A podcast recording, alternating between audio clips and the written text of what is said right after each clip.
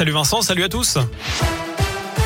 Et à la une de l'actu, la fin du port du masque en extérieur du côté de la Saône-et-Loire. Ce sera effectif dès demain. La préfecture précise que le taux d'incidence est actuellement stabilisé à 25 cas pour 100 000 habitants. Il est en dessous du niveau d'alerte depuis le 10 septembre. Cette plainte déposée par une femme passagère du TER Lyon-Bourg que lundi soir, elle a filmé un individu en train de se caresser le sexe par-dessus ses vêtements, le tout en, eh bien, devant d'autres passagers. L'homme a été entendu en audition libre au commissariat. Il a reconnu les faits. Il n'a pas été mis en cause pour exhibition sexuelle, mais pour agression sexuelle. Âgé de 25 ans, il a finalement été convoqué devant le délégué du procureur pour un rappel à la loi. Le début de la quinzaine citoyenne à Bourg, jusqu'au 18 octobre, plusieurs réunions entre habitants et élus municipaux seront organisées dans différents quartiers de la ville, et ce pour évoquer les sujets qui les préoccupent au quotidien. Ça a commencé ce soir à l'école Charles Perrault pour les secteurs Grand Châle, mais aussi cimetière et Alimentec.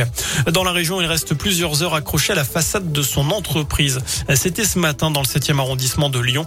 L'homme, un salarié d'une salle d'escalade, était sous la menace d'un licenciement pour défaut du pass sanitaire. Un accord a été trouvé avec sa direction. Il est redescendu vers 9 heures. L'affaire de l'arbitrage, Bernard Tapie, Crédit Lyonnais, la cour d'appel qui devait se prononcer aujourd'hui, reporte sa décision au 24 novembre.